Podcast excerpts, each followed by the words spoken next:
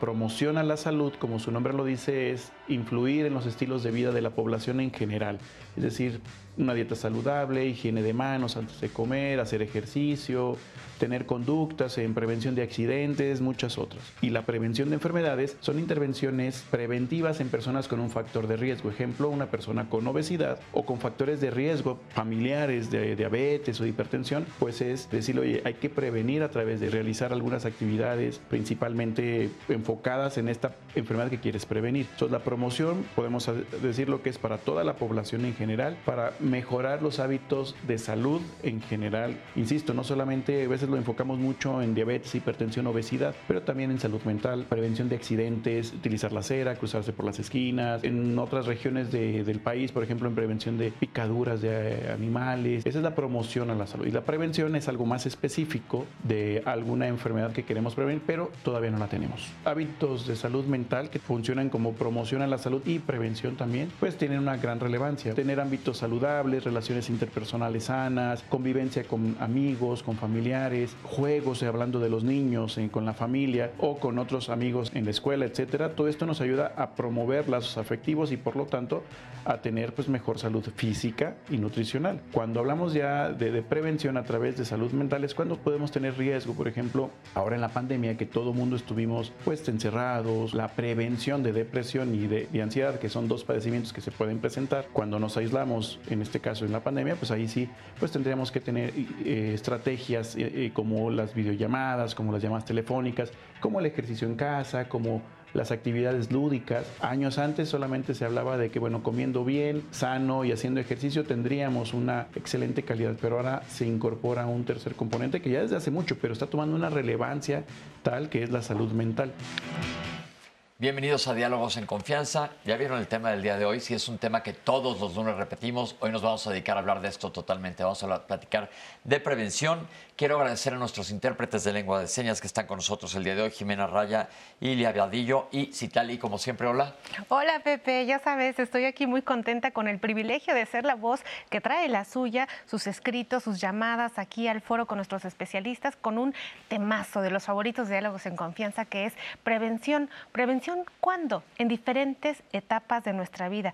El tema más importante para todos porque así evitamos cualquier tipo de enfermedades. Así que ya sabe, haga suyo Diálogos en Confianza. Tómese un cafecito este lunes de puente. Venga con nosotros a platicar que le estamos esperando. Muy contentos con nuestros especialistas, querido Pepe. Que se los voy a presentar. Están con nosotros, en primer lugar, el doctor Luis Miguel Hernández Flores. Gracias por estar con nosotros, doctor. Gracias. El doctor es médico especialista en medicina preventiva y maestro en salud pública en envejecimiento.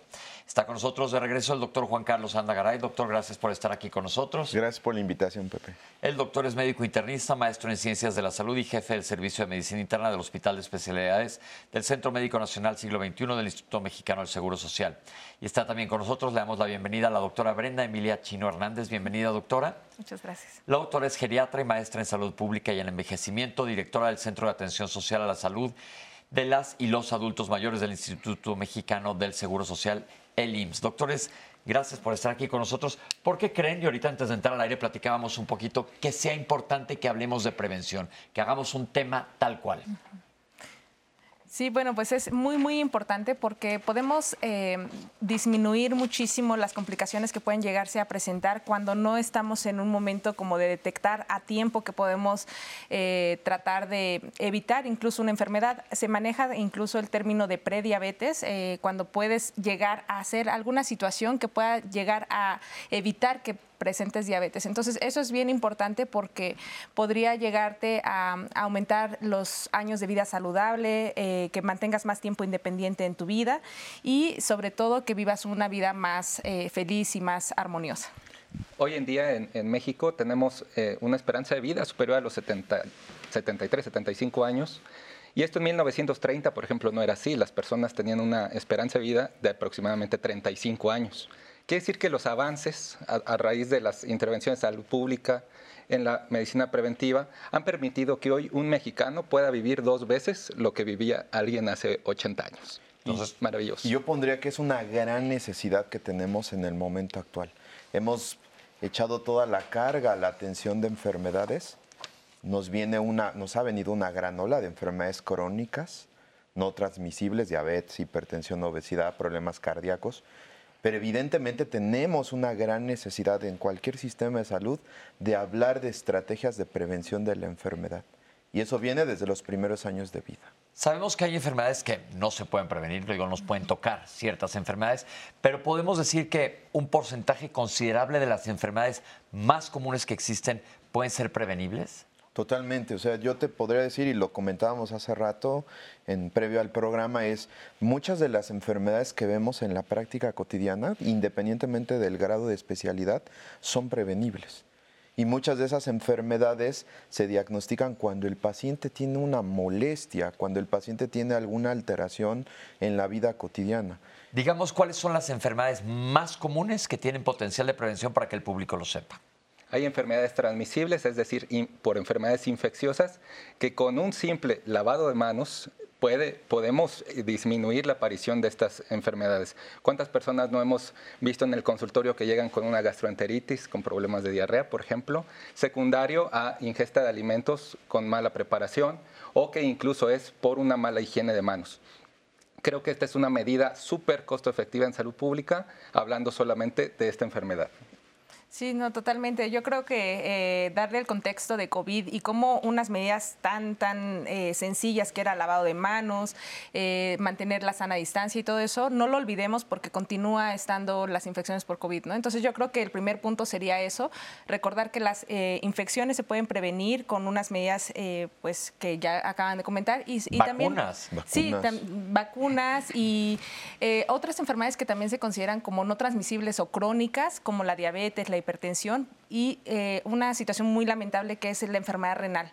Entonces, hay estas tres enfermedades que eh, se pueden disminuir ah, en un estado de vida saludable o con hábitos saludables, que es buena alimentación, ejercicio y tener una conciencia de ir a revisión eh, momentáneamente. Ahorita vamos a ir desglosando todo esto. ¿Cuál es más, doctor? Que podamos prevenir en plan de salud pública en general que, por ejemplo, ustedes ven en, consultorios? Yo creo que uno de los elementos que más favorece enfermedades crónicas, por ejemplo, es la obesidad. La obesidad sabemos que nos está quejando a toda la población mundial. Hay poblaciones más vulnerables. Nuestro país ocupa uno de los primeros dos lugares, tanto en la población infantil como adulta.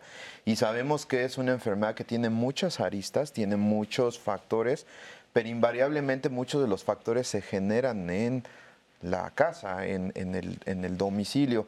Y creo que eh, es eh, uno de los elementos que pueden prevenirse a través de la educación del plan de actividad física y de la alimentación como tal. Vamos a, ver esta cápsula de promoción de la salud y prevención de enfermedades. La promoción a la salud es algo básico para todos los países. La salud de nuestro país en general depende de esto. Hemos mejorado en las últimas décadas muchísimo nuestra calidad de vida y nuestra esperanza de vida se incrementó bastantes años. En la década de 1920, la esperanza de vida en nuestro país era de 33 años. Actualmente es de 76 años para los hombres, de 78, casi 69 años para las mujeres. Todo esto se ha incrementado gracias a la promoción a la salud y a la prevención de enfermedades. Principalmente, pues, la sanitización del agua, es decir, cloro, el que tengamos agua potable. Se han abatido sustancialmente las enfermedades diarreicas. La vacunación nos ha ayudado mucho a, prevenir enfermedades respiratorias en los niños, varicela, sarampión, entre muchas otras. Se han mejorado también las cuestiones de dieta saludable, aunque ahora estamos teniendo problemas, tal vez por el exceso de carbohidratos y tenemos un problema ahora de obesidad, pero previamente el problema era desnutrición. Entonces ya hemos mejorado en algunos aspectos y se está enfocando mucho también la promoción y prevención a la detección de cánceres, sobre todo en hombres y mujeres, pero cáncer de mama, cervicuterino, cáncer de próstata o cáncer de colon, a través de datos de alarma. La promoción a la salud, las instituciones públicas como el IMSS, como el ISTE, como la Secretaría de Salud, realizan en todas las actividades de ellos pues pláticas y capacitaciones. Se coordinan con los familiares o con las personas para explicarles qué alimentación sana, cómo hacer el ejercicio, cómo hacer las detecciones de cáncer, cuándo hay que vacunarse. En niños el crecimiento, si es adecuado, si es correcto, la prevención de enfermedades diarreicas, cuándo hay que tomar vida celular, los datos de alarma. También en, adultos, la salud sexual y reproductiva, el uso de anticonceptivos, la planificación familiar, la prevención de accidentes, la prevención de caídas en los adultos mayores, como ven, la prevención nada más es no es una cosa específica. Vámonos desde chiquitos. A partir de que nace un bebé, hemos tenido aquí varios programas, hablamos de cardiopatías congénitas hace no tanto y sabíamos que se podían detectar desde el útero. Pero la cosa es que hay que buscar y hacer prevención de complicaciones desde entonces. Cuando nacen los niños, ¿qué es lo ideal? Lo ideal es desde el, desde el mismo nacimiento la revisión médica, de hecho es un, hay todo un protocolo justamente. Y no olvidemos que una de las principales estrategias de prevención es la vacunación. Nuestro sistema de vacunación tiene muy bien definido, incluso por la edad del, del pequeño, del infante, cuáles son las vacunas que corresponde. Desde ese mismo momento, revisión, vacunación estamos influyendo positivamente en la prevención de enfermedades. ¿Qué otro elemento esencial? Por ejemplo, la lactancia. Sabemos que la lactancia materna es un punto trascendental para que se pueda prevenir la emergencia de diversas enfermedades, incluyendo en el adulto la obesidad, incluyendo la prevalencia de algunas infecciones.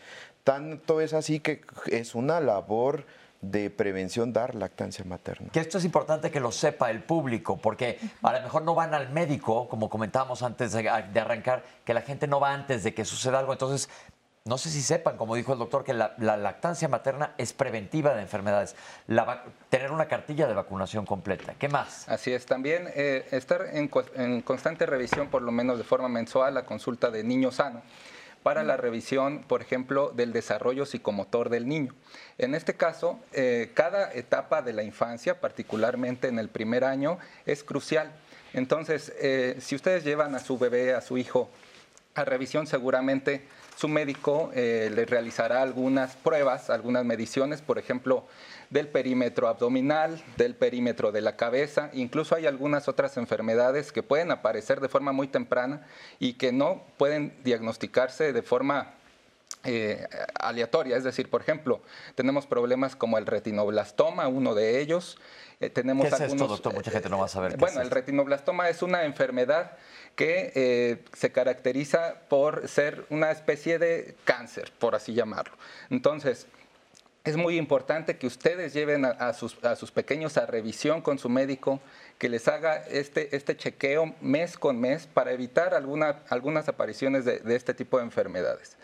Otro tipo de intervenciones que se pueden realizar, por ejemplo, es estar constantemente revisando el peso, la talla, que tenga un crecimiento adecuado, ya que esto puede ser originario de problemas congénitos y es muy importante abordarlo. Otra cosa, el tamiz neonatal importantísimo. Aquí hemos tenido, ya platicamos una vez de esto, problemas oculares en los niños y problemas de, de sordera, etcétera, que no se revisan y a lo mejor si se detectan muy a tiempo pueden manejar a los niños porque les va a cambiar su evolución hacia el crecimiento. Un niño que nace sordo, tú probablemente te puedes pasar meses sin darte cuenta o meses sin que el niño no sepa si está viendo bien. Entonces, si lo detectan a tiempo, le va a cambiar el desarrollo, sobre todo si no está oyendo o no está viendo, se lo va a cambiar. Y todo esto es medicina preventiva.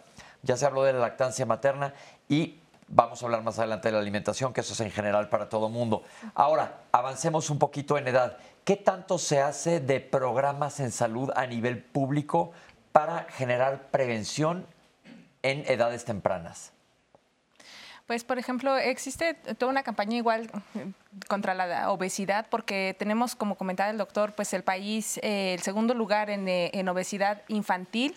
38% eh, de los niños escolares tiene obesidad, 42% de los adolescentes y 75% de los adultos. Entonces es muchísimo. ¿Y qué es lo que está pasando? Pues están habiendo algunas campañas que son muy importantes, por ejemplo, el que tomemos agua. en algunos lugares no hay agua potable en las escuelas y esto favorecería muchísimo la disminución de ingesta de bebidas azucaradas y con eso disminuiríamos muchísimo la obesidad. Esa sería una. La, segunda sería que pudiéramos reactivar la, eh, pues la activación física, 30 minutos al día mínimo y esto podría ser en las escuelas o podría ser también en los domicilios. Esto es bien importante lo que está diciendo la doctora porque en las escuelas les dan educación física dos, tres veces por semana, una hora, ¿no? Sí. Pero sería ideal que fuera diario diario. Eh, los niños antes salían a jugar o corrían, jugabas a las escondidas, al lobo, no me acuerdo qué más juegos había cuando yo era chico, pero te estabas moviendo y ahora tristemente no se mueven. Sí, y existen también otras, otras situaciones que son como actividad física, eh, porque a veces decimos ejercicio, vamos al gimnasio o así, pero también hay otras medidas como por ejemplo, deja el coche más lejos, eh, vámonos en bicicleta, eh, ok, pues ahora vamos a cargar las, las bolsas, ¿no? Porque a veces es pues hasta con rueditas y del mínimo esfuerzo que podamos hacer, es al contrario, tratar de incrementar toda la actividad que podamos llegar a tener en los niños, porque a veces viven en departamentos que no tienen algún área grande para, para jugar, pero pueden incluso tener algún, alguna consola, eh, videojuego que puedan eh, comprar para activarse. Ok, perfecto.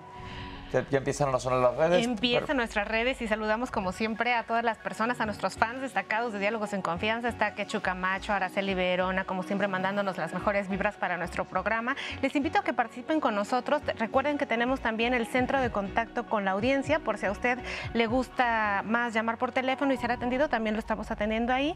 Estamos transmitiendo en YouTube, estamos en Facebook. Doctores, les voy a dejar sobre la mesa la pregunta sobre si la obesidad realmente es un problema, porque estamos también actualmente viendo que hay un movimiento que se llama gordofobia, en donde dicen que los médicos pues estamos atentando contra los derechos de estas personas, lo cual es también algo muy importante. Y recuerden que estamos platicando el día de hoy de prevención, el acto de amor más grande que podemos tener con nosotros mismos. Estamos transmitiendo completamente en vivo este lunes en Diálogos al Confianza. Vamos al corte y regresamos.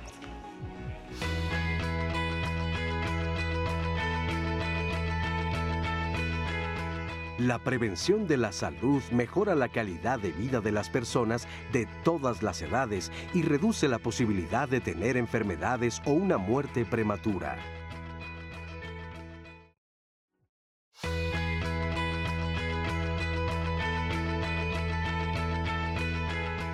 Cumplir con las revisiones y practicar exámenes médicos de rutina son importantes para saber cuál es nuestro estado de salud. Y estamos de regreso totalmente en vivo aquí en Diálogos en Confianza.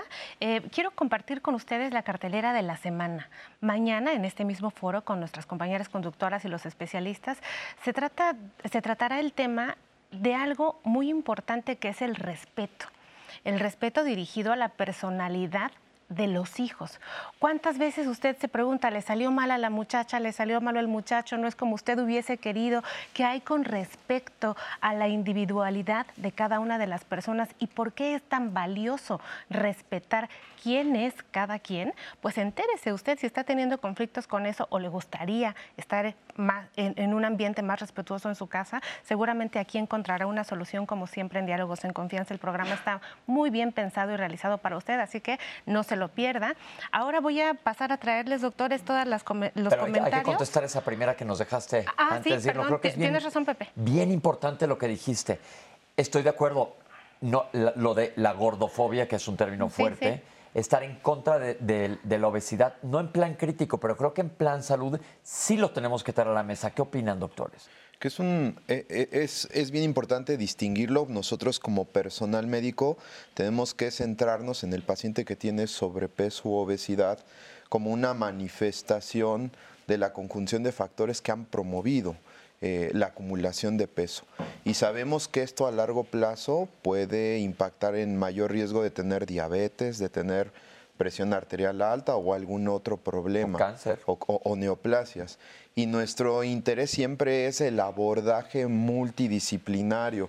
Evidentemente ahora hay muchas manifestaciones contrarias al abordaje médico, pero siempre tener en cuenta que esta es una manifestación que puede generar otras, otras enfermedades. Doctor, eh, en ese sentido de, voy a ahondar un poco más con la gordofobia, dicen que los médicos estigmatizan a las personas porque es posible tener personas con obesidad que son sanas. Es, un concepto que salió hace, hace algunos años de el paciente que tiene obesidad y que puede tener de manera inicial un metabolismo sano. Y se ha visto que a lo largo del tiempo, sobre todo aquellos que almacenamos grasa dentro del abdomen, tenemos más riesgo de tener conflictos o problemas con el metabolismo de los carbohidratos, de los azúcares, y tener mayor riesgo de tener en un futuro diabetes. Entonces, eh, a lo largo del tiempo se ha ido rompiendo esta eh, este paradigma que hemos tenido de tener pacientes que tienen obesidad y que no están metabólicamente enfermos. A largo plazo estos pacientes de manera inicial pueden tener anormalidades. Muy pocas veces se ven los efectos a largo plazo y desde luego el eh, padecer eh, sobrepeso u obesidad y particularmente a edades tempranas está demostrado que incrementa la mortalidad cardiovascular, es decir, los infartos, las embolias o los trombos en el cerebro que incluso pueden dejar algún tipo de dependencia o limitación a largo plazo. Y nosotros como médicos buscamos prevenir la aparición de enfermedades o de estas complicaciones. No es estigmatizar a una persona, es velar siempre por su salud. Sí, además es importante también como reflexionar como médicos, ¿por qué nos están eh, considerando como, como que tenemos estigma para estas personas? ¿no? Quizá por las respuestas, que es coma bien, ¿no? Pero nos quedamos con esa recomendación y no, no ampliamos. Entonces, ¿qué es comer bien? Pues mire, fíjese que puede comprar nopales, puede comprar este, eh, espinacas, cosas como muy puntuales, en lugar de, por ejemplo, lo clásico que todo el mundo hacemos, ¿no? Eh, lechuga, jitomate y mueres de hambre todo el día. Entonces, yo creo que eso también como, como médico nos da la reflexión de decir, bueno, pues tenemos un montón de cosas en México que podemos mejorar, como eh, todas las verduras que podemos llegar a, a tener, la ingesta de agua y darle un plan a la persona. No solamente decir, baja de peso o come mejor, sino darle un plan y eso va a cambiar muchísimo para que nos consideren como aliados e ir acompañándolos en el proceso. Sí, doctora, porque voy a, voy a traer también el comentario de las personas que conviven con obesidad, que hacen ejercicio, que tienen estilos de vida saludable, que realmente no entienden cuál es el factor y viven en una crisis profunda de no poder mejorar el peso, porque de pronto también tienen este ideal de cuerpos perfectos, de bellezas perfectas. ¿Qué les podemos decir para decir, bueno, usted hace todo lo necesario, es sano, Sí, y sobre todo acompañarlo en la familia, porque muchas veces decimos, él es el que está a dieta y todos los demás comamos pizza, ¿no? Entonces es bien complicado. Eh, yo, eh, considero que es importante que mm, pongamos estas acciones como salud, no solamente para prevenir enfermedad, sino para promoción de la salud.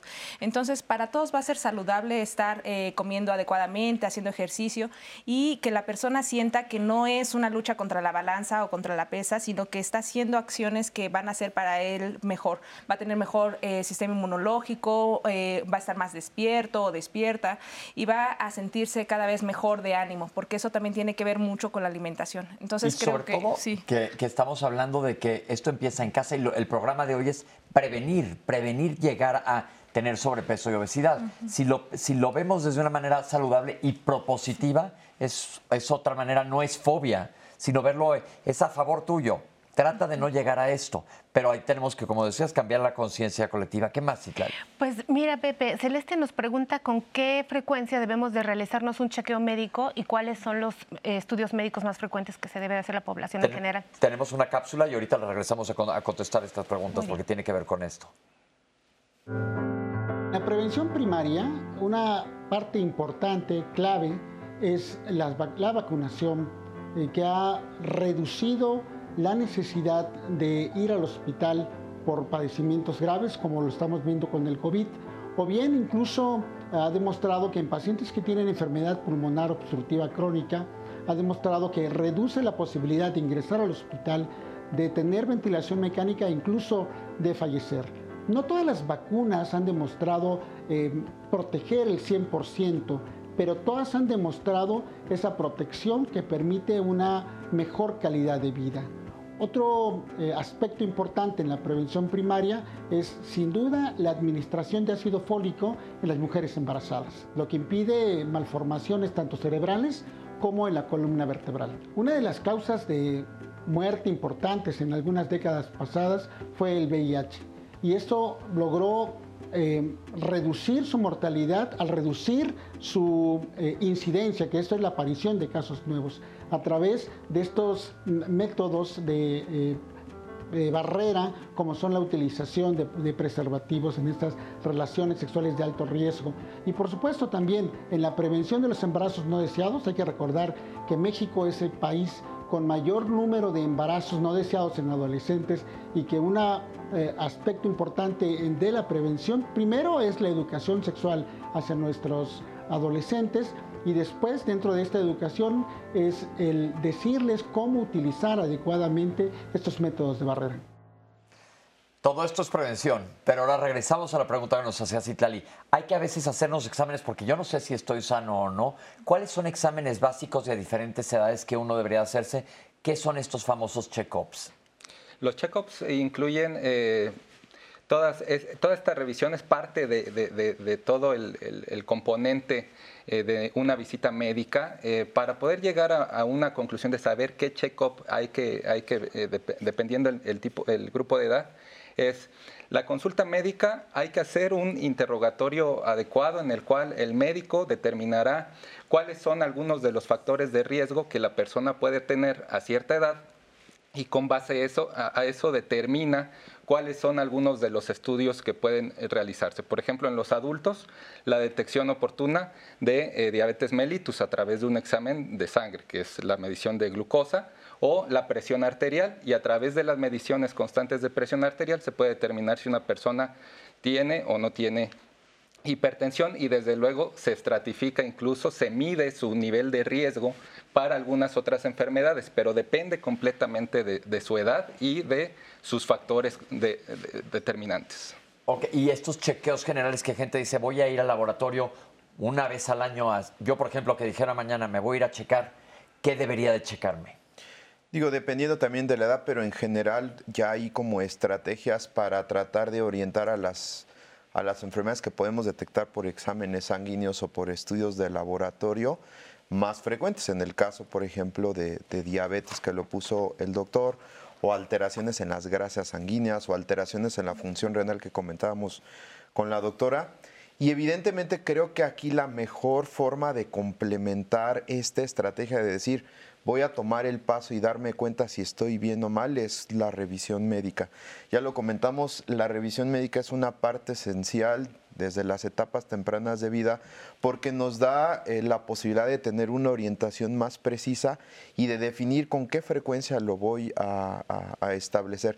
Tan solo con establecer medición, por ejemplo, de peso, talla, medición de presión arterial, una revisión sistematizada, puedo yo dirigir al paciente qué laboratorios o qué pruebas de gabinete podría ser beneficiado es el paciente en, en, relación a la prevención. Pero todos estos lugares, laboratorios, gabinetes, etcétera, que ofrecen chequeos, ¿es bueno ir? Sí, eh, yo lo que recomendaría sobre todo es que llevemos un monitoreo personal, porque a veces lo dejamos al médico, por ejemplo, que el médico nos diga y, nos lleve y luego cambia el médico. Entonces es importante que nosotros sepamos eh, cómo vamos, cómo estábamos el año pasado, cómo estamos ahora. Entonces en estos laboratorios pueden llegar a tener algún récord de cómo estás. Sin embargo, pues es recomendable que lo imprimas, que tengas todos tus documentos. Y yo lo que quisiera enfatizar mucho en la población mayor es que se hagan densitometría ósea. Este estudio casi no es tan conocido, pero es muy importante porque ¿A te partir de qué edad? A partir de los 60 años ya sería este eh, primordial que te lo fueras haciendo cada año, cada año hasta que pudiéramos llegar a detectar osteoporosis, porque si nosotros llegamos a detectar osteopenia, que es un grado antes de la osteoporosis, podemos tratar con algunos medicamentos, con calcio, con ejercicio, con vitamina D, con exposición solar y no esperarnos hasta que tengamos osteoporosis, porque yo les digo a, las personas, hay dos formas de detectar osteoporosis. Una, cuando se fracturan, y la segunda, cuando lo detectas con una densitometría. Entonces, qué mejor detectarlo antes, de, que, pase cualquier situación. Pero hablando, por ejemplo, de osteoporosis en específico, depende de mucho cómo llevaste tu juventud, cómo te alimentaste, cuánto deporte hiciste. Eso también es medicina preventiva, que es importante que lo sepa la gente. Mucho de lo que hagas en tus primeros o tus años de mayor juventud va a impactar en tu salud más tardíamente. En cuanto a exámenes, hay exámenes de laboratorio, de gabinete. El laboratorio puede ser de sangre o de orina, gabinete de rayos X, inclusive, por ejemplo, hígado graso, que ahora es una tragedia que se asocia a sobrepeso y obesidad. Lo vemos los gastroenterólogos. Está suplantándole el, el lugar a otras causas de cirrosis. Va a ser la causa de cirrosis más común y es una enfermedad calladita. Lo comentó el doctor anteriormente, las grasas en sangre.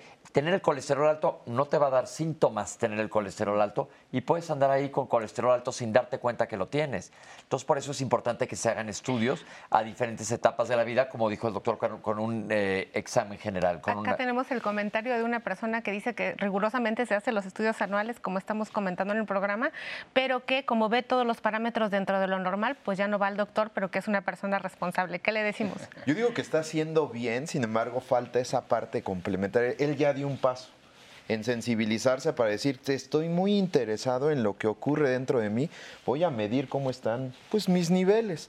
Evidentemente a lo mejor desde el punto de vista bioquímico podría estar muy bien y creo que nada más faltaría la recomendación de revisión médica porque finalmente se puede complementar de una manera muy, adecuada este perfil de prevención de enfermedades. Usualmente los, los laboratorios o el realizarse exámenes médicos de laboratorio suele ser después de una revisión médica y de lo que el médico eh, tiene como hallazgos, pues determina cuáles son estos estudios. En este caso, esta persona lo realiza al revés. Y no hay que olvidar que siempre el chequeo clínico, la clínica puede hallar muchísimas situaciones que los laboratorios. ¿Qué quiere decir la clínica para que la gente sepa? La clínica es la revisión, la exploración física.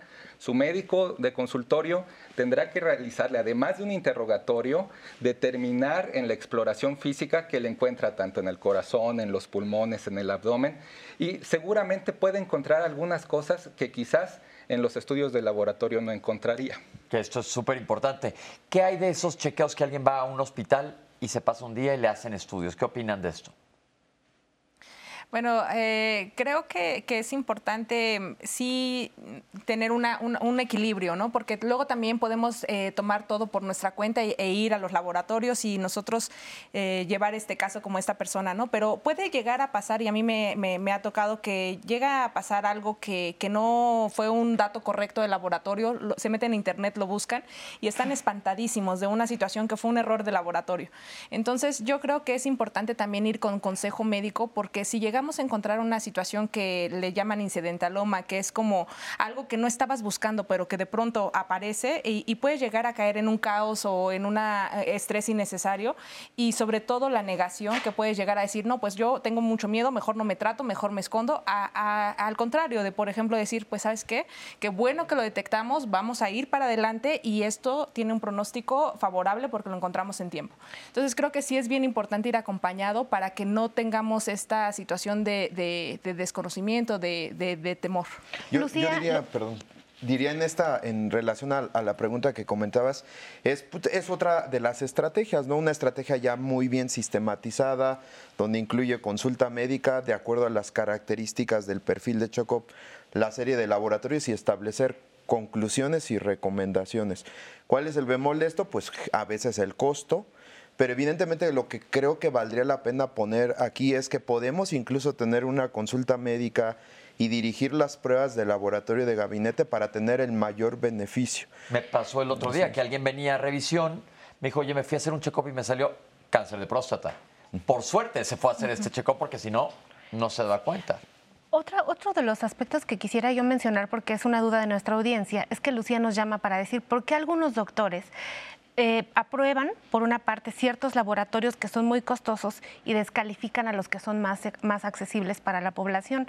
¿Hay algunos mejores o buenos? Cualquier laboratorio le dará garantía de que está siendo bien evaluado. ¿eh? Eso sí hay certificaciones de laboratorio, sí. Hay certificaciones, además, en cuanto a los estudios de, de gabinete, por ejemplo, los ultrasonidos, siempre deberán estar interpretados por una persona especializada en ese tipo de estudios un médico radiólogo certificado con cédula profesional y que desde luego emita el documento. el estudio de gabinete, perdón, doctora, ¿a qué se refiere? Por ejemplo, un ultrasonido, por ejemplo, eh, o en este caso una tomografía.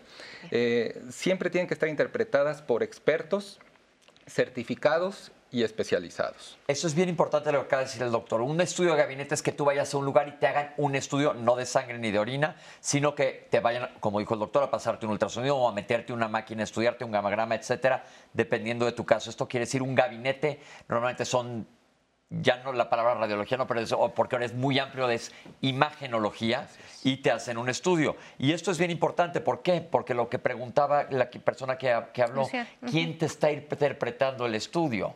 Porque muchas veces el estudio te lo puede hacer un técnico, pero él no te va a interpretar. Una persona, un radiólogo, es alguien que estudió medicina y luego hizo una especialidad en imagenología para poderte dar un diagnóstico. Mucha gente me pregunta, ¿y dónde me lo hago? Y dije, mientras sea un lugar que tenga buenos radiólogos que estén certificados, pues estás del otro lado. Porque ¿qué tal que te lee el estudio alguien que no? Que no sepa y se te vaya algo importante. ¿Y los de sangre?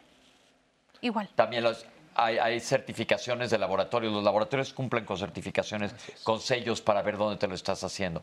Tenemos una cápsula, ahora sí, de algo que hemos estado hablando a lo largo del tiempo, de la plática, de la importancia de la alimentación. Vamos a verla.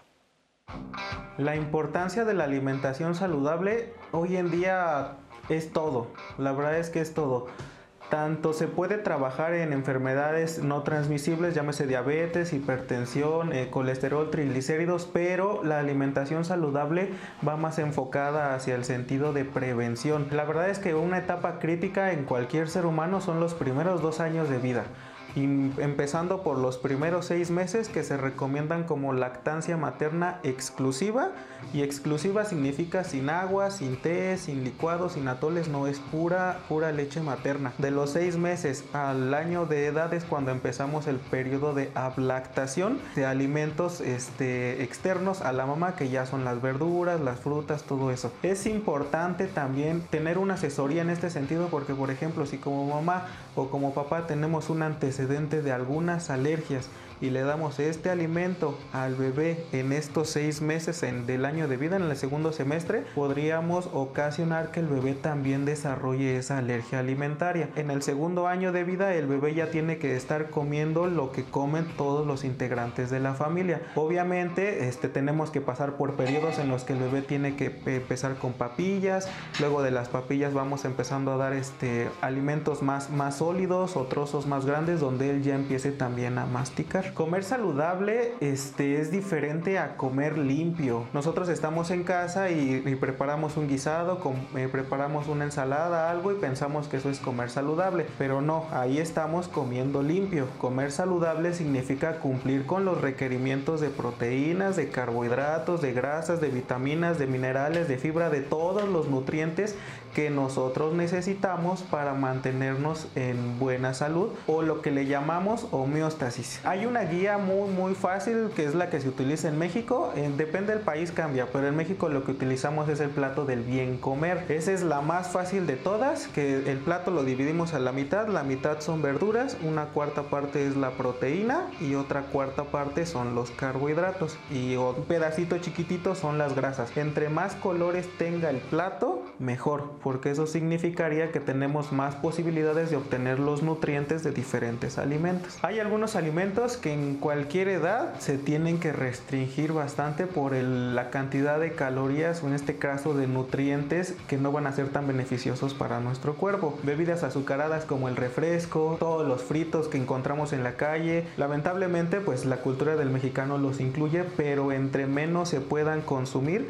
es mejor en cualquier edad. Doctores, ¿qué, vamos a hablar desde el principio y, si no nos extendemos. ¿Qué tan clave es la nutrición para la prevención y para la salud? Es un elemento esencial. Eh, de hecho, muchas, Hipócrates lo decía, muchas de las enfermedades empiezan por la boca. Hipócrates, ¿hace cuántos años? Sí, pues, estamos hablando de los griegos. Y evidentemente creo que es uno de los elementos que más impactan a largo plazo en la posibilidad de desarrollar alguna enfermedad. Y lo decía muy bien la cápsula. O sea, el paciente, el, pequeñito que recibe lactancia materna, le da todos los beneficios de una alimentación integral y lo cubre de diferentes enfermedades. Cuando el paciente o cuando el pequeño deja de, de prescindir de la, de la lactancia, hay todo un periodo de transición de los alimentos.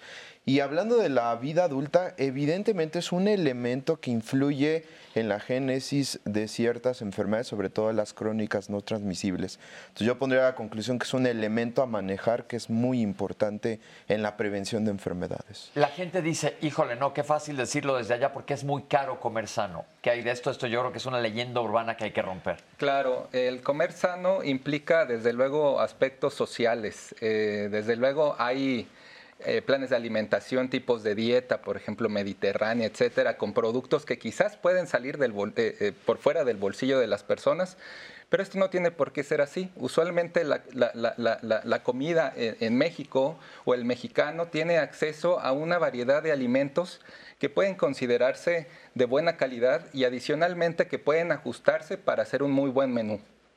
Y también es bien importante eh, resaltar en dónde vivimos. vivimos todavía en un país que tiene muchas eh, verduras y frutas orgánicas. Hay que aprovechar eso, porque si vas a otros países, pues no sales de supermercados, ¿no? Donde todo está con conservadores. Y aquí, pues podemos ir al mercado, a alguna tienda que esté cerca de, nuestra, de nuestra casa o incluso a la central. A la central, eh, ahí puedes ocupar todos los pescados, todos los, todos los mariscos que puedas llegar a requerir y a un precio muy accesible. Entonces, yo creo que hay que resaltar esa parte porque el bolsillo, si nosotros eh, nos eh, programamos a comprar pues el, el súper con huevo, verduras y todo eso, te puedes hacer un desayuno muy, muy accesible y sin alto costo.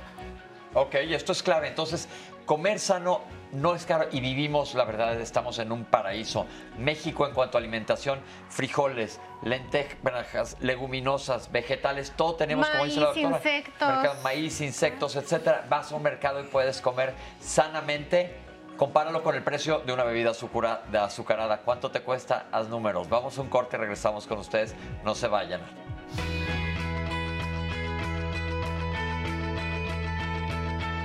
Detectar oportunamente problemas de salud es prevenir enfermedades y factores de riesgo. Y seguimos aquí dialogando en confianza. Espero que esté disfrutando muchísimo de nuestro programa, tanto como nosotros, y que recuerden que todavía estamos en el último bloque en donde pueden mandar sus dudas, sus preguntas, sus comentarios, que aquí estamos haciendo la mejor medicina de todas, que es la medicina preventiva el día de hoy. Y voy a traer más dudas de usted aquí con nuestros especialistas. Doctores, llamó Ramona Quintana y decía que antes se hacían cursos para vendedores ambulantes en materia de preparar mejor de manera higiénica todos los alimentos, que esos cursos se dejaron de hacer y que pues él, eh, bueno, eh, contribuye diciendo que ojalá se puedan volver a retomar este tipo de medidas. Rafael Hernández Ortiz piensa que es significativo que todo el panel tenga la pierna cruzada. Dice que estamos, estamos muy bien sentaditos y nos chulea el programa. Les agradece sus comentarios. Carlos Bustos dice que cuando nació padeció un eczema. Le duró hasta los cinco años. Eh, sus nietos también tuvieron esta enfermedad. Él hace la pregunta si para esta enfermedad también se puede hacer medicina preventiva. Yo no sabría decirle, yo creo que habría que checar con un dermatólogo, ¿no? Gracias. También eh, tenemos el comentario de Paco Herrera que pregunta sobre el colesterol, eh, que si hay tipos de colesterol, algunos buenos, algunos malos, este, algo que debiera la gente tomar en cuenta más para la salud cardiovascular y dice que muchas veces en la medicina privada se utiliza eh, hacer el diagnóstico, pero no se hace el seguimiento y pasan años y años y las personas siguen con su este, mismo problema de salud por el que fueron al doctor. Sí, hay, hay dentro del colesterol, digo, hay una forma de medirlo como total, pero ya si ampliamos más el estudio, sí podemos identificar moléculas que pertenecen a esa familia que tienen más relación con la ateromatosis, es decir, con la formación de placas de colesterol en los vasos sanguíneos, como es el colesterol de baja densidad o LDL. Y hay otros que tienen la función contraria de ser cardioprotectores, como el HDL o el colesterol bueno, que la gente le dice, o de alta densidad. El trabajo de uno como médico es justamente interpretar cada uno de esos valores y creo que él comenta muy bien, son alteraciones que no se den solamente con medicamentos, se den con los fármacos, pero con, en conjunto con la alimentación, con la actividad física y con el seguimiento. Hay pacientes que logran modificar estos factores y sí dejan de depender de esos medicamentos para bajar el colesterol. ¿Cuál es la conclusión? Enfermedades como esa o alteraciones como esa se benefician de un, de un manejo desde todas las dimensiones y disciplinas. Pregunta del millón, doctor de Deyanira Flores. ¿Por qué se eleva el colesterol? es multifactorial, es decir, influyen diversos elementos. puede influir incluso la carga genética, puede influir el patrón de alimentación, puede influir qué tanto yo metabolizo o proceso la energía que yo ingiero o pueden influir la coexistencia de otras enfermedades. Por ejemplo, el mejor ejemplo es diabetes. El diabetes, tener diabetes sí predispone a tener anormalidades. Entonces son estas ah, alteraciones o enfermedades que tienen no solamente una causa, son multifactoriales y también se tratan de esa manera. Yo creo que una cosa importante ahí que hay que agregar es que mucha gente dice, me encontré el colesterol alto y no tengo sobrepeso. También puede pasar. La hipercolesterolemia familiar no necesariamente tienes que tener sobrepeso, claro que es una de las herramientas, como dice el doctor, para tratarlo, pero no descartar que porque no tengas sobrepeso no vayas a tener el, colesterol elevado. Sí, y a veces no identificamos en dónde está el colesterol malo o el colesterol bueno y pues podríamos eh, llevar algunas eh, recomendaciones o tips en general que podría ser el salmón, el aguacate, las almendras, son eh, grasas buenas y que son saludables y lo que podría ser como algo negativo que tal vez pueda ocasionar más placas serían como los fritos, empanizados, capeados o los panes eh, de dulce, porque tienen este tipo de, grasa que es perjudicial para la, eh, la salud. Entonces, con esas dos características podríamos llegar a saber qué es más saludable para nosotros. Y en el tema de la persona que decía de la preparación, eh, creo que también es importante que las mamás sepan cómo poner los lunch a, los niños, porque a veces ponen eh, como... Las mamás y los papás. Sí, las mamás y los papás, perdón. Eh, y los propios niños también, o nosotros mismos cuando preparamos nuestro lunch, qué vamos a comer, tener esa, esa situación presente, que podamos llegar a tener alimentos que no sean procesados, que utilicemos termos, o sea, para que no estemos con el eh, la botella desechable y generemos más basura, podemos ir eh, haciendo todo ese tipo de conciencia y ser más saludable para, para todos. De hecho, eso es duda, parte... Perdón. Duda, perdón, doctor, duda de nuestra audiencia, porque no la voy a dejar pasar, es el movimiento. cómo hacemos actividad física, qué es movimiento para poder prevenir. Nosotros les preparamos una cápsula que la vemos y si quieren regresamos a seguir platicando de esto. La verdad es que la Organización Mundial de la Salud sí maneja ciertas recomendaciones hablando por ejemplo que el niño cuando empieza a gatar necesita 50 minutos de actividad física de movimiento en pronación, o sea, boca abajo.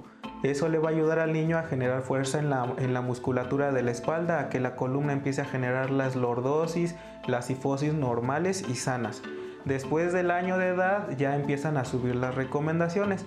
Más o menos de entre los 2 y los 7 años, las recomendaciones son de 30 minutos diarios por lo menos, pero ya de actividad física moderada a intensa, en donde ya se acelere el corazón, donde el sistema este, circulatorio se empiece a activar y empiece el niño a sudar. Igual para empezar a generar motricidad, para empezar a generar fuerza muscular. Después de esa edad, ya de los 7 años, más o menos hasta los 20, 25 años, ya se abren las pautas y se abren a completar de 90 hasta 150 minutos pero ya semanales de actividad física intensa, o sea, donde ya necesitamos practicar algún deporte, alguna actividad que me mantenga a mí saludable en la musculatura y en los huesos. Siempre debemos cumplir con este, cuatro cosas, que son cuatro habilidades básicas que tenemos todo ser humano, que es entrenar fuerza, entrenar resistencia, entrenar velocidad y entrenar flexibilidad. Si nosotros entrenamos o practicamos estas cuatro este, habilidades humanas básicas, con eso estaríamos más que saludables. Hablando, por ejemplo, de resistencia, hablamos un poquito de cardio. Este, hoy en día a lo mejor a mucha gente no le gusta subirse a la caminadora o a la elíptica, pero pues sí puedo incluirme a un grupo, a lo mejor este, de, spinning o de zumba o obviamente tengo que tener ciertas este, evaluaciones antes, ¿no? Que me digan si puedo hacerlo, pero eso ya se lo dirá el profesional. En caso de flexibilidad hablamos de que yo siempre después de cualquier actividad física debo hacer algunos estiramientos.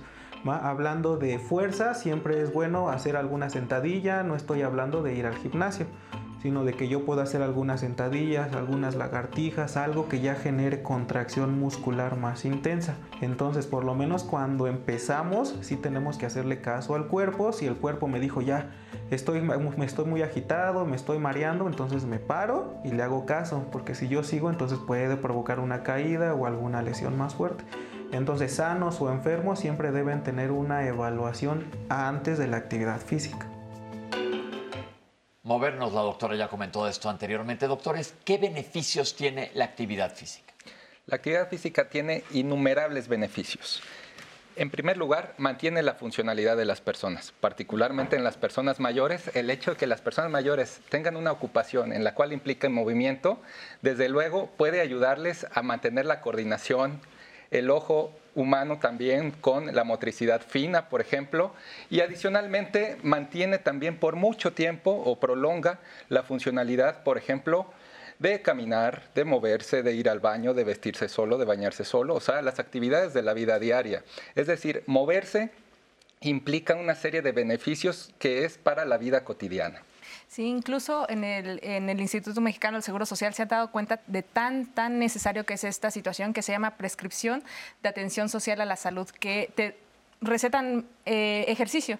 Entonces, ¿dónde puedes hacer el ejercicio? Lo puedes hacer en los centros de seguridad social. Existen 122 en donde puedes ir a hacer ejercicio, natación, activación física y existen algunos ejercicios específicos para personas mayores, para programas como de movilización de la articulación y todo esto te mejora también mucho el, el tema emocional, porque es muy importante vincularse con esa parte de que si me puedo mover, entonces pues puedo ir al súper, puedo ir eh, a una comida familiar y puedo continuar siendo independiente. Entonces creo que esto es muy, muy importante por ese sentido también. Inclusive en funciones cognitivas parece que el, que el ejercicio es muy beneficioso. Entonces todos hay que moverse. Algo que agregar sobre el ejercicio. La gente piensa, híjole, no, a mí no me alcanza para ir a un gimnasio.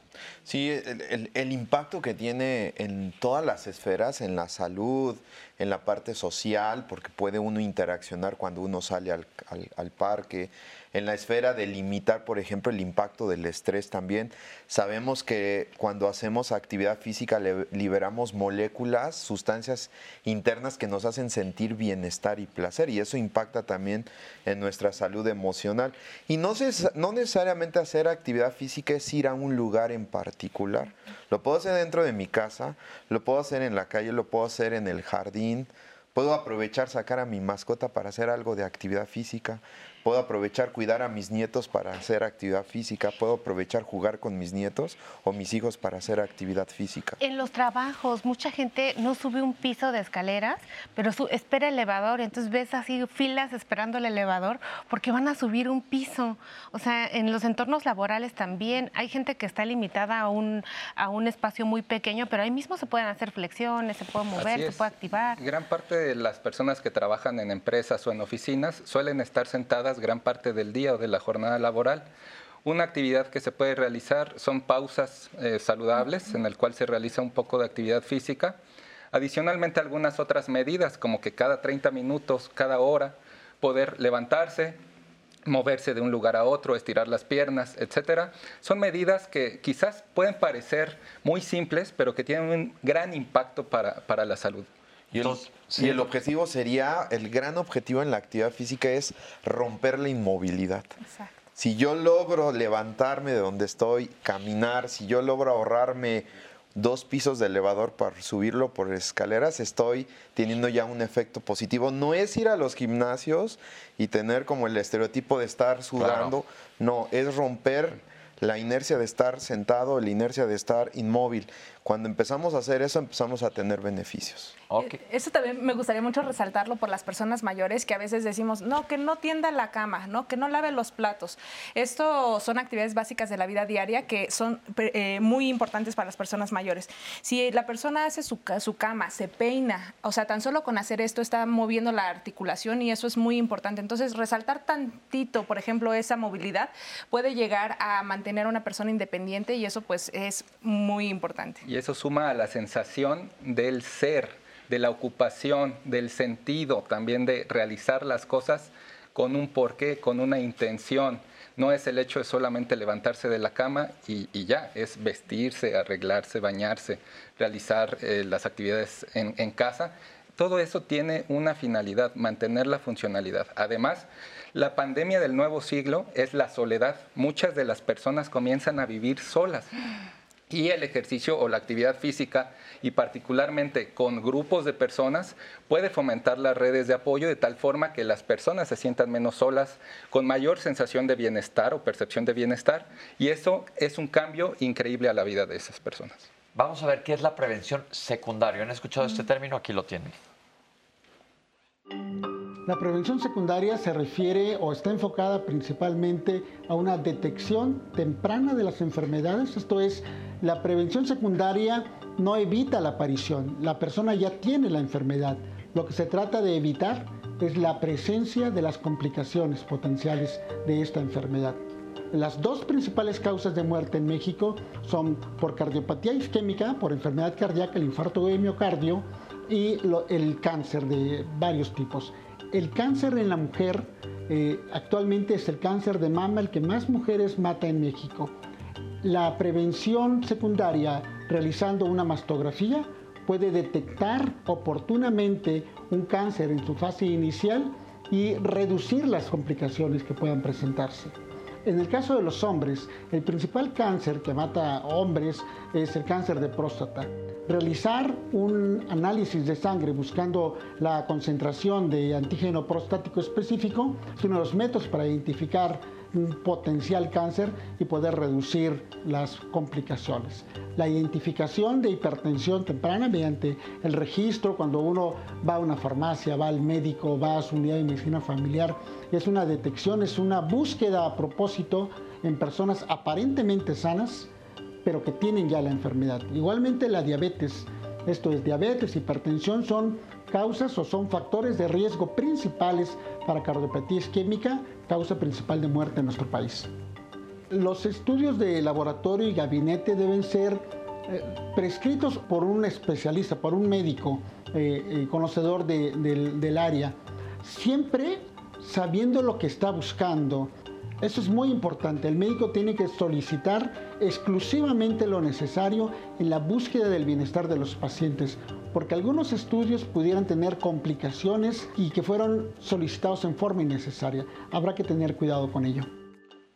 Esto es algo importantísimo. Una cosa es la prevención para que no aparezcan cosas, pero luego pon tú que te vas a checar y aparece que tienes diabetes, que tienes el colesterol alto. La, la cápsula ha sido muy clara prevenir complicaciones. ¿Qué podemos hablar de esto?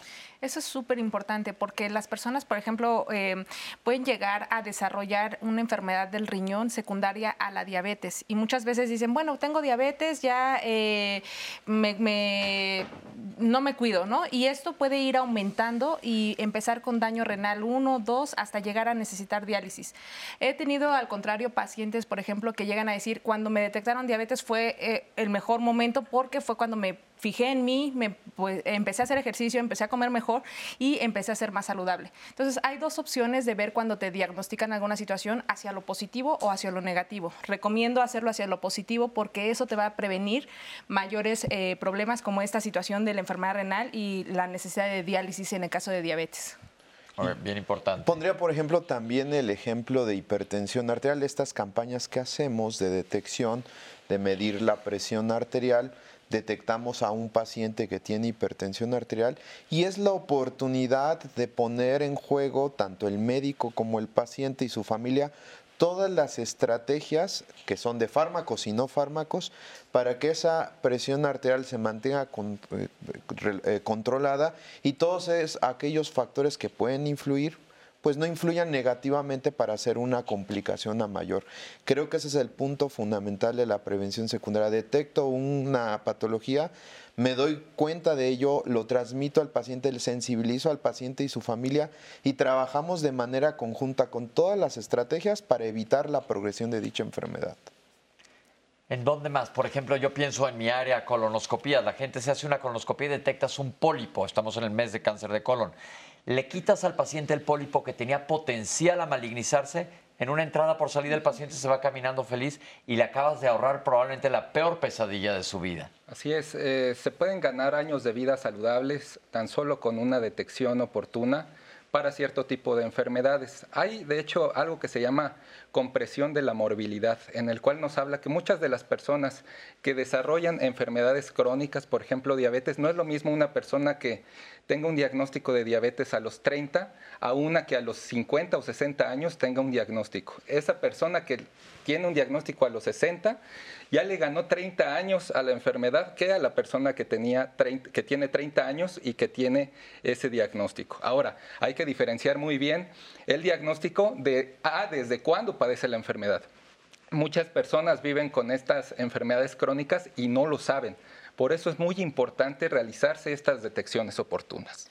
Y también en la cápsula decían dos cosas importantísimas, que es lo de la prevención del cáncer de mama y de la prevención del cáncer de próstata. Entonces, con una mastografía estás del otro lado, ¿no?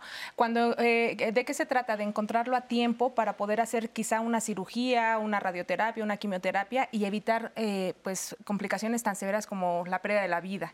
Entonces, eh, en el caso de la próstata, pues no de pronto aparece el cáncer de próstata, sino empieza a crecer la próstata conforme van aumentando los años y siempre se llega a un crecimiento tal que es una, un cáncer si es que no eh, revertimos a tiempo, que es el crecimiento prostático que se puede detectar con un ultrasonido o con un antígeno prostático, el caso del cáncer. Entonces, creo que esos dos estudios son primordiales, que la, que la población se quede con esta, con esta información de, eh, pues puedo prevenir a tiempo, o sea, a prevenir una complicación que es la prevención secundaria.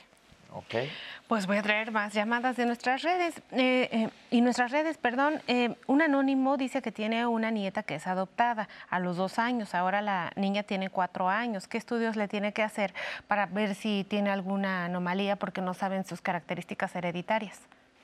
Yo ahí lo que pondría es llevarla a, cuidado de, niño sano. Claro. Una buena revisión. Digo, no importa que, ella, que, que, no, no sepamos el antecedente familiar pero evidentemente si yo lo llevo a control de niño sano, a revisión de paciente sano, el pediatra o el médico familiar o el médico de primer contacto, pues puede trazar muy bien su evolución, su desarrollo, su peso y en base a las características ver si verdaderamente requiere o no. Ese, ese programa de niño sano que es bien frecuente y bien importante en las instituciones de salud da muchos beneficios porque nos permite prevenir o detectar de manera temprana algunos datos de alarma para darle un enfoque más personalizado al paciente. Debería haber un control del adulto sano. Del adulto sano, sí es. Rufina García, su colesterol está alto, le dieron atorvastatina, se le elevó la enzima fosfatasa alcalina y le suspendieron el medicamento, pero está muy preocupada porque, pues, ¿qué va a hacer con el colesterol? Por fortuna hay muchas otras estrategias, incluyendo la parte del plan de alimentación y actividad física. Y desde el punto de vista farmacológico, o sea, de medicamentos, para eso también hay otras estrategias que han demostrado tener una muy buena efectividad al ser complemento a las medidas de dieta y ejercicio. Bien, Doctor, es otra llamada anónima y dice, es un doctor el que nos llama eh, y nos dice que ha practicado y se ha percatado que en diferentes instituciones públicas de primer a tercer nivel no hay un real plan de medicina preventiva de las enfermedades.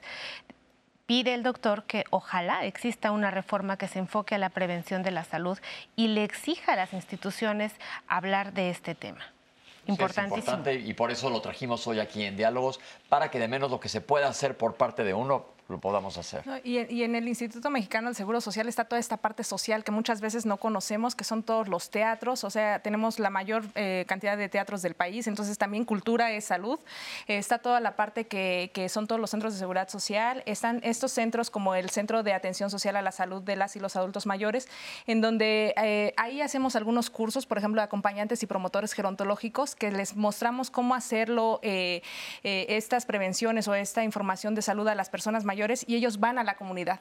Entonces son nuestra extensión para no solamente quedarnos en las unidades de, salud, sino ir a la comunidad, que también es muy importante. Pues se quedan muchas cosas en el tintero, querido Pepe. Agradece la audiencia la respuesta de los especialistas y justo hacer la conciencia por parte de ahora que me tocó captar todas las preguntas, ver que la gente está muy interesada y asume la prevención como su responsabilidad y obviamente creen que los médicos tenemos una gran oportunidad, una gran misión también que hacer, pero es un trabajo compartido. Estas fueron las redes sociales. Muchas gracias. Perfecto, pues llegamos al final del programa. Bien importante lo que acaba de decir Citlali. Los médicos tenemos mucho por hacer, pero todos como, como población general tenemos mucho que hacer. Espero que este programa les haya servido. La prevención empieza en casa, se han roto mitos y yo creo que esto es muy claro. Y quiero agradecer a nuestros compañeros de lenguas de señas y doctores, muchísimas gracias por acompañarnos el día de hoy aquí en Diálogos en Confianza. Fue un programa de mucha prevención, que es lo que más nos interesa. Todos los lunes repetimos lo mismo. Gracias a ustedes por vernos en casa y nos vemos la próxima semana. Esto fue Diálogos en Confianza.